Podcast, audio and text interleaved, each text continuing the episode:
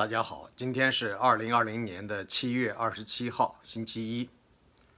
今天跟各位聊一聊这个，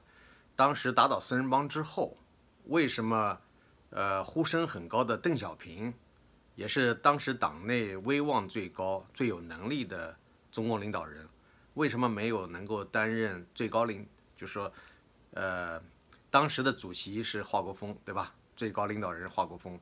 但是后来。大家普遍有一种心态，觉得华国锋一个是资历浅、能力差，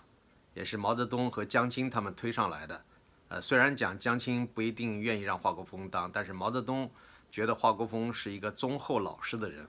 在当时党内权力争夺非常激烈的情况下，他是一个可以折中的人选。呃，甚至毛泽东可能还有更多的打算，就是将来如果有一天江青他们这个集团。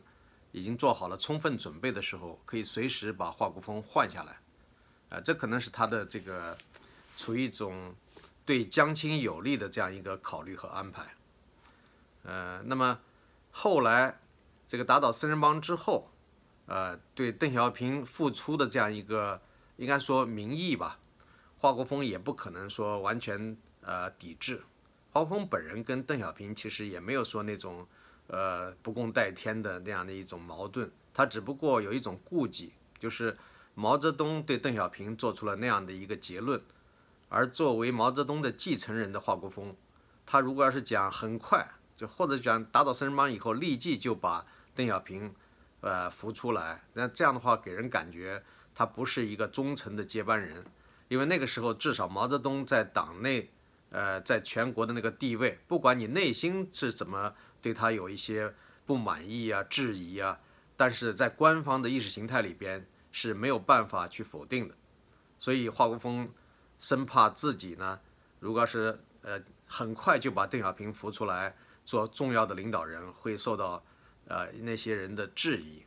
啊，包括党内也有一批这个应该说比较左的势力的这样一种呃，可能包括汪东兴在内。可能还不止汪东兴，还有一批人，啊，就是说这些矛盾怎么解决？所以华国锋呢稍微就是迟疑了一点，啊，但是后来，呃，形形成的那样一个氛围，就大家都责怪，好像是华国锋延误了让邓小平复出，呃，我想现在我们要是经过认真的分析，呃，不一定会把所有的责任都归给华国锋一个人，他没有那样的一个动机，说就是他要坚决。不让邓小平出来，其实很多人都很犹豫。叶剑英虽然讲总体上是支持邓小平复出的，但是叶剑英难道没有一丁点顾忌吗？呃，叶剑英是很会看风使舵的，在中共的党史上、军史上，还有很多很多次路线斗争上，呃，中间啊，这个路线斗争中，叶剑英都是在旁边察言观色，呃，选择最有利。最有利的地形和时机来出手，就是突然骑兵出起，呃，然后让毛泽东的对他是非常赏识，啊，他吼火候，每一次火候都把握的比较好，每次都选择了对自己特别有利的时机说对自己有利的话，所以叶剑英是一个很滑头的人，在政治上也算是不倒翁了，对吧？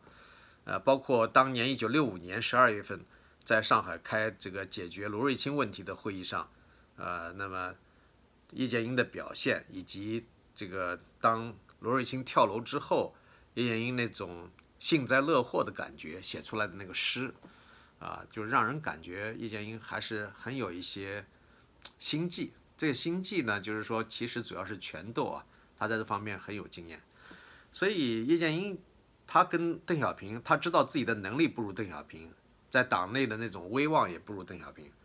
呃，所以呢，如果邓小平出来之后，邓小平我行我素的话，那他叶剑英的地位可能就不能够像以前那么，呃，不受挑战吧。就说这一点，从私心的角度来讲，叶剑英也不见得那么乐于让邓小平很快就掌控一切。还有呢，就是当时地位也比较高的一位李先念，李先念在国务院当副总理当了那么多年，啊，但是凡是邓小平有复出机会的时候，邓小平都是主要的啊，应该说是第一副总理啊。如果周恩来不在了，那接接替周恩来呢，肯定是邓小平，而不会是李先念。所以李先念，在打倒四人帮之后，在天安门城楼上排列的领导人华国锋、叶剑英、李先念、陈锡联，当时是这几个人物按顺序出来，所以你可以看出，如果要是讲华国锋就是最高领导人，叶剑英年龄那么大了，就是临时就相当于扶华国锋上马，再送一程，作为这样一个资深的辅佐这样一个作用之外，啊，包括他掌握军队的最高权力。那么李先念就是当然的国务院总理的人选，所以我估计当时啊，李先念在内心里边很高兴。就是一九七六年十月初打倒四人帮之后，李先念都在想着随时要任命自己当国务院总理了，啊，但是这个梦并没有做得很长，啊，那么首先华国锋他本身兼的总理，华国锋什么时候把总理让出来，呃，让给谁，这就是一个需要讨论的问题，那么就取决于后来的谁能够在。这个党内权力上实际掌控，啊，显然叶剑英不是这样一个人选。他以前从来没有整个掌控中国共产党，他没有成为过那种掌控一切的呃最重要的领导人。在军队，他也只是暂时分管，也不是说他能够长期的掌控军队。呃，所以这样的一个情况下，就是大家想的，如果邓小平出来，让邓小平做最高领导人的话，是不是一个最好的选择？过去我们一般的呃了解就认为啊，是邓小平自己眼光远大，他觉得自己年龄已经大了，要着重培养年轻一代，所以呢，他出来以后，在呼声那么高的情况下，他自己本人不愿意去当那个最高领导人，不去当中共中央主席或者是总书记，而是把这个职务就分给了年轻的两位啊，那么就是说，呃，胡耀邦做中共中央主席。然后让赵紫阳做总理，这样的话，党政的两个最重要的权利都给年轻的一代，啊，一般人都是这样去解读当时的情况，也去解读邓小平，说他高瞻远瞩，做出了这样一个战略性的、有远见的，同时也是一种光明磊落、大公无私、为党的事业着想，不为个人的名利着想的这样的一个举措，啊，大部分人都是这么认为，直到今天还有一些人是这么认为。但实际上是邓小平，即使他想当最高领导人，当时可能也有一些阻力啊。很多人不了解这些情况，以为觉得啊有什么阻力，谁还能跟邓小平竞争吗？虽然一个人没有一个人可以单一的去挑战邓小平，跟邓小平竞争，但是所有这些人如果内心都并不希望邓小平成为最高领导人，这个时候就起作用了。大家明白这个意思吗？就是说，假如说有一个人站出来说：“我来挑战邓小平，我要当最高领导人。”那肯定这个人是失败的，也找不出这样一个人。但如果大家都不说话，但是呢，叫大家投票的时候，大家都默默的假设内心并不看好啊，而且投的时候假设故意不投邓小平的话，这种可能性是存在的啊。有人说不太可能嘛？呃，你想想那个时候叶剑英对吧？这是。当时处于第二位置，华国锋他处于第一位置。就算他让贤，他被迫要下台，他要让贤的话，他也未必会选择邓小平。他可以选择他认为自己比较相信或者跟自己关系比较好的人。那华国锋会选谁？我们不清楚。那假如说他如果觉得自己实在不行，必须被逼下台的话，那么他可能更愿意把自己的最高领导人的位置让给叶剑英啊。这个从德高望重这个角度，从资深这个角度，我想华国锋肯定愿意做出这样一个选择。如果把总理的职务让出来的话，他肯定很愿意把这个职务交给李先念。这是华国锋，我猜测他如果你要让他去选的话，他有可能这么做，这在当时的条件下，是吧？但是他可能会不喜欢邓小平，或者不不一定愿意把这个位置直接就交给邓小平作为中共中央呃主席这样一个位置。这是我的一个猜测啊，大胆的猜测。然后呢，对于叶叶剑英来说，叶剑英当然知道邓小平的分量和他的能力，但是时过境迁啊，毛泽东都已经对邓小平进行了最后一次否定，在那种否定情况下，我刚才前面讲了，毛泽东尸骨未寒，如果你把毛泽东指定的接班人给废掉，你叶剑英本身已经干了这样的事儿，就是把他和他的这个毛泽东指定的接班人一起，首先把毛泽东的妻子给逮捕了。把四人帮毛泽东最信任的几个秀才给抓起来了。这叶剑英在某种意义上已经犯了欺君之罪。虽然这个君已经死了，但是呢，呃，这个你就像一个老的大臣，皇帝在临死之前把很多事托付给这个大臣，希望他死后做什么事儿。如果你当时向毛泽东做出了某种承诺，或者是有一种某种默契，那么你有责任有义务保护毛泽东的妻子和毛泽东所宠爱的那几个秀才。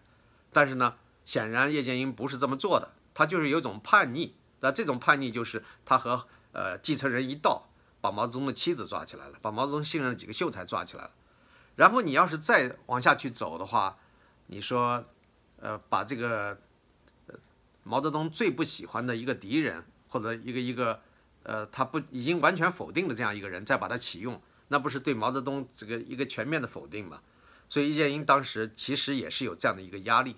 啊，那么他个人喜欢不喜欢邓小平呢？假如说让他去推举一个，呃，他认为最合适的最高领导人，他不见得会推邓小平，啊，当然你要是说大家在会上。全部都说，我们都要希望邓小平出来担任最高领导人。在那个时候，估计他也会顺水推舟，他也不会去专门站出来反对。但是如果内心你让他主动的去呃提出邓小平做最高领导人，接替华国锋当中共中央主席，可能他也不会去做。呃，这是我的第二个分析，这也是猜测，也算是比较大胆的猜测。第三个就是李先念了，李先念我刚才前面分析，他想着要当总理。啊，那么假如说邓小平要是当了中共中央主席，而邓小平对李先念是有很高的这种器重啊看重，就是说，并且某种程度上的暗示说，如果邓小平当中共中央主席，那么就让李先念当总理的话，那李先念没有二话，他肯定支持邓小平。但是，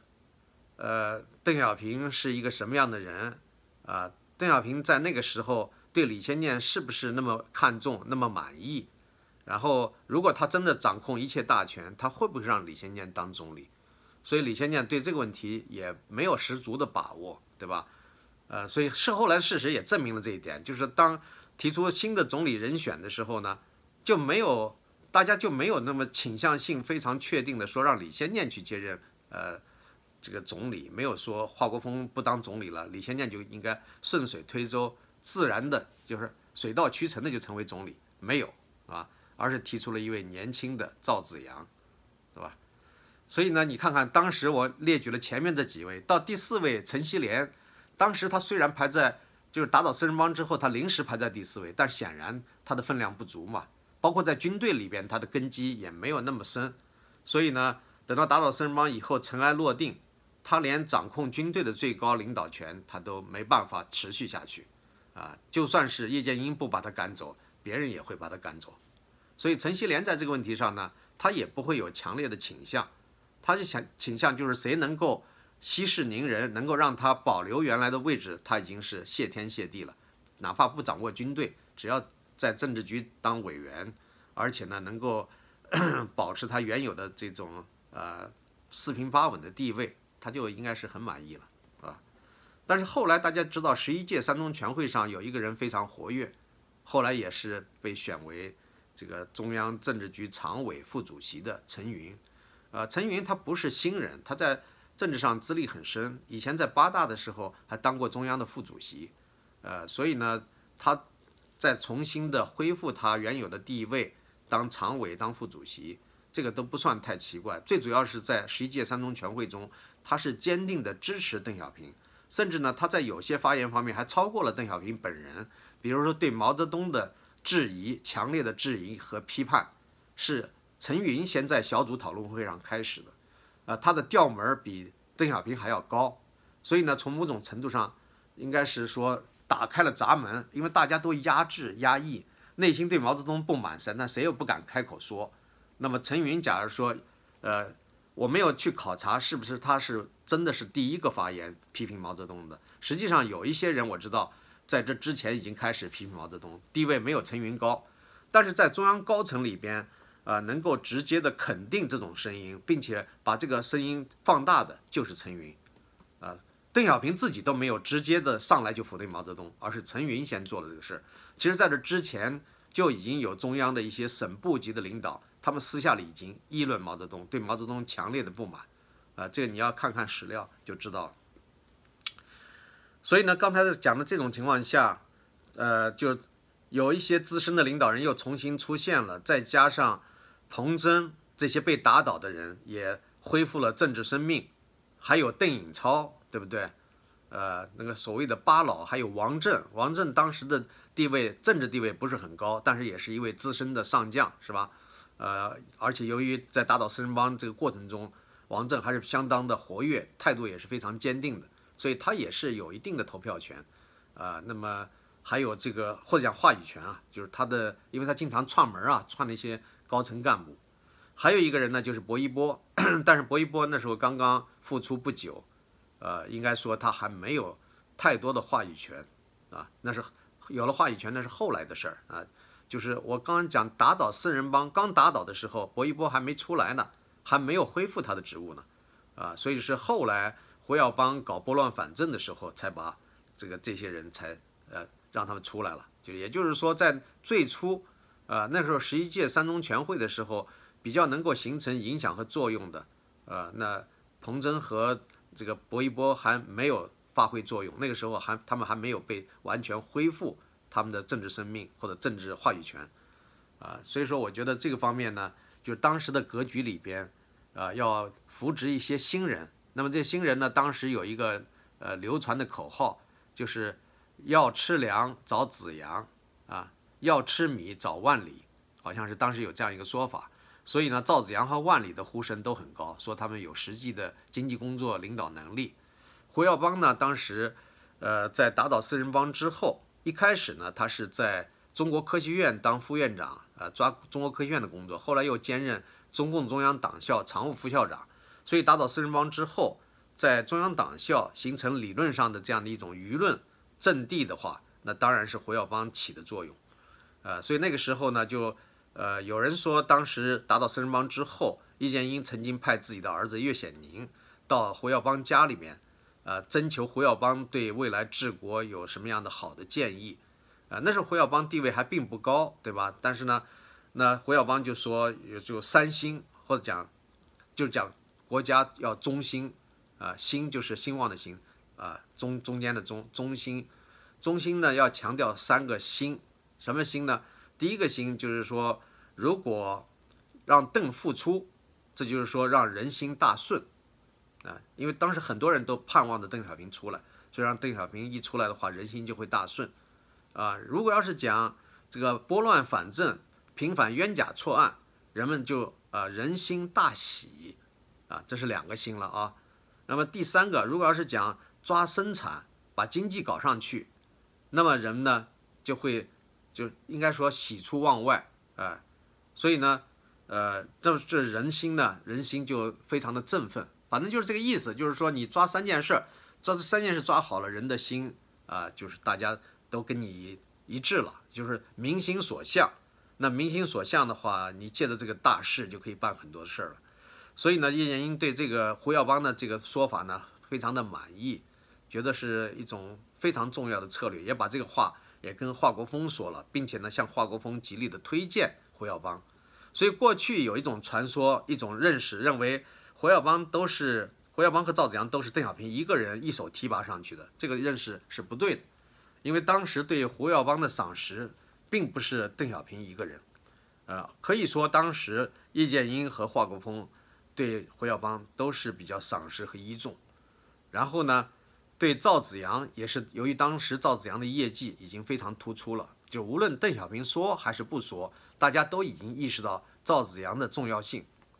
呃，所以呢。过去很多人都以为是邓小平一个人提拔了胡耀邦和赵子阳，这个认识呢显然是了解不够，是吧？但是呢，邓小平在这个事情上呢，他当然不会持反对的态度，他而且会顺水推舟。所以呢，后来在一九八一年啊，首先是在二月份的时候，胡耀邦担任了这个中央的宣传部啊，中央中央秘书长，首先是中共中央秘书长。然后是宣传部部长，又是呃纪律检查委员会的第三书记，排名第三的书记，他排了很多的位置。然后呢，呃，到了这个二一九八一年的二月份的时候，他又兼任了这个中共中央，呃，中共中央里边设了一个书记处，书记处里边又设了一个总书记，他就担任了这个总书记，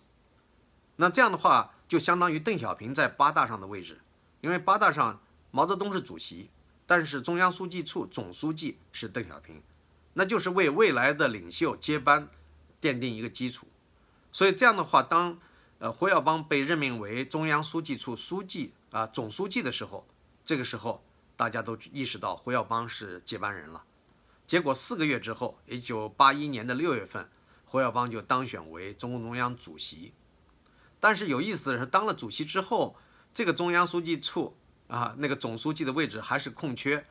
并没有人说选另外一个人来替代他，他也没有辞掉这个职务。所以呢，当时就是很奇怪，就是他又是中共中央总书记，呃，中共中央主席，同时又是那个没有被撤除的书记处的总书记。就是这样的一个格局，这个格局延续了多长时间呢？一年多一点时间。到了一九八二年的九月份，也就是一年零三个月时间，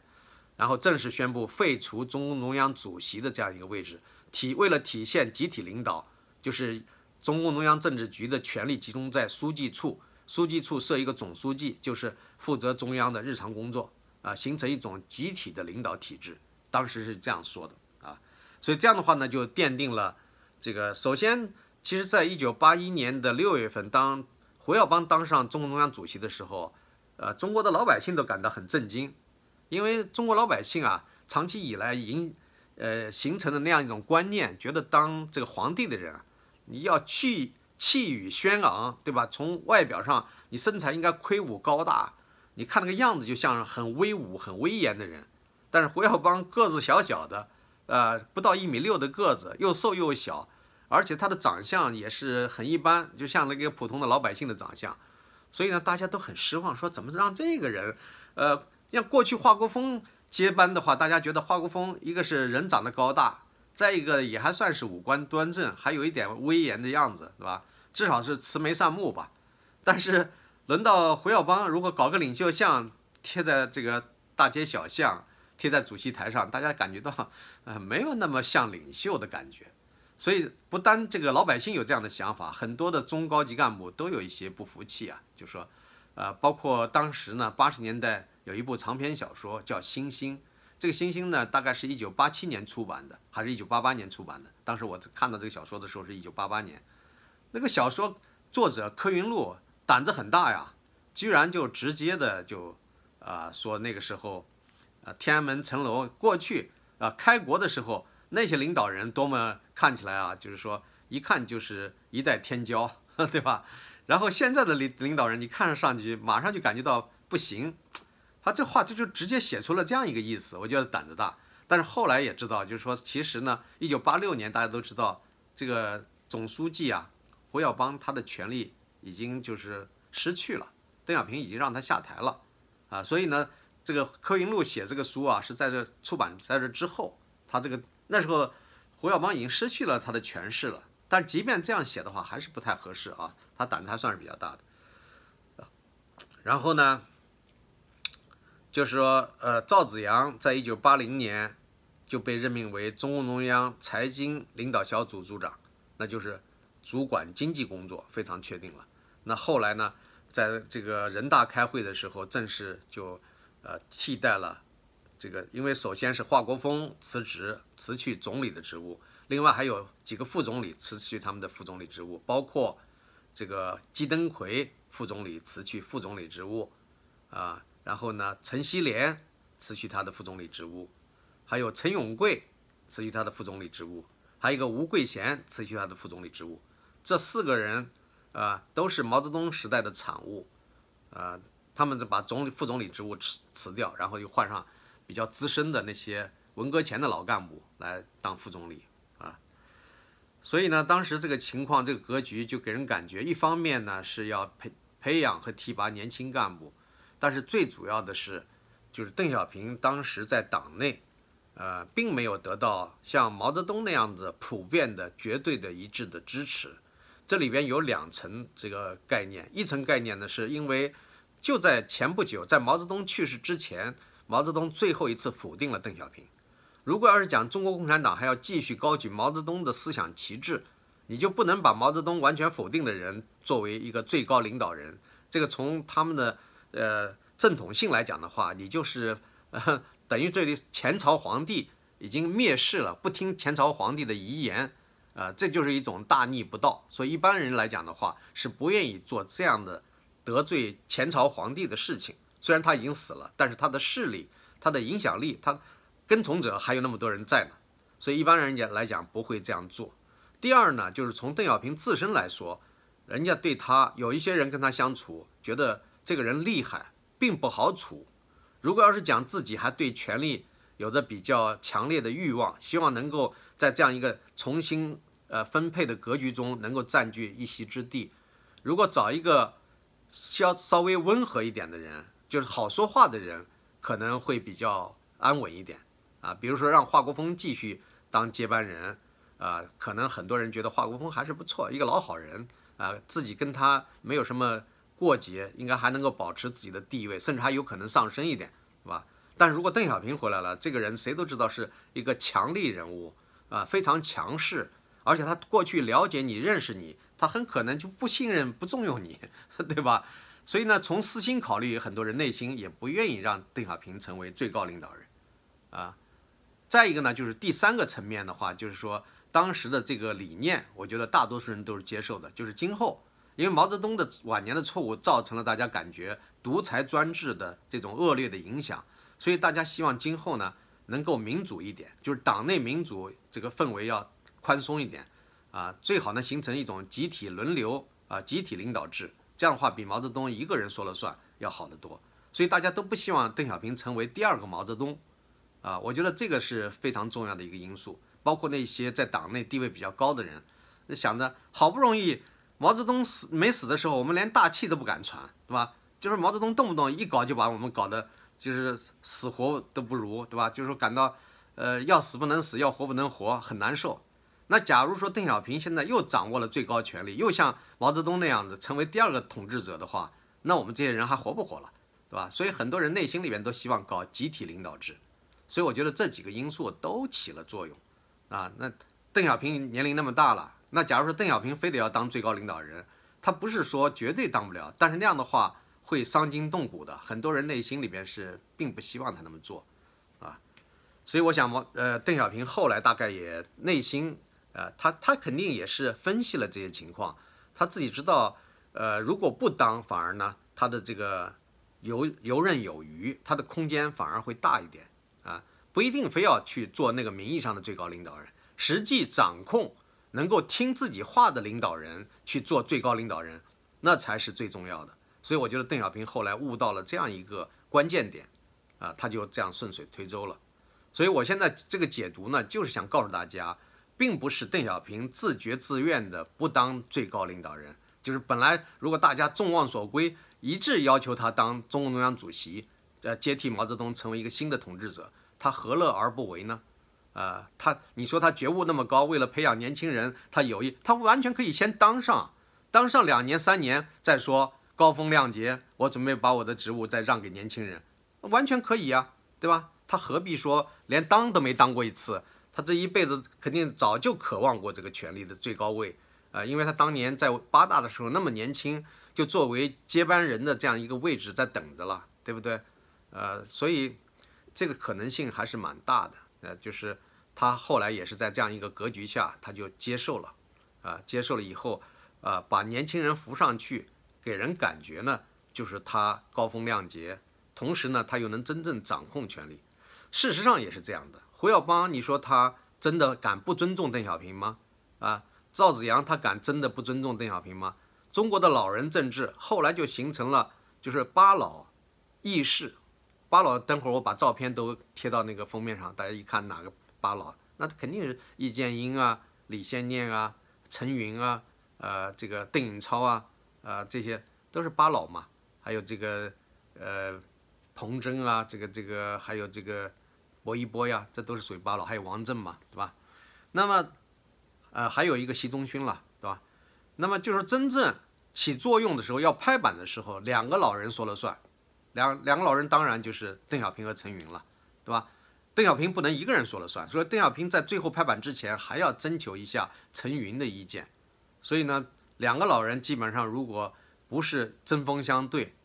那这个事情就成了。那么这两个人老人，假如说意见不一致的时候怎么办呢？很多人关心这个问题，这个问题非常重要，对吧？当两个人意见不一致的时候，那要看这个对哪一方，呃，至关重要。对这个方来讲非常在乎，这次我非得要坚持，非得要让老邓听我一次，或者让老陈听我一次，那要看你的态度是不是坚决。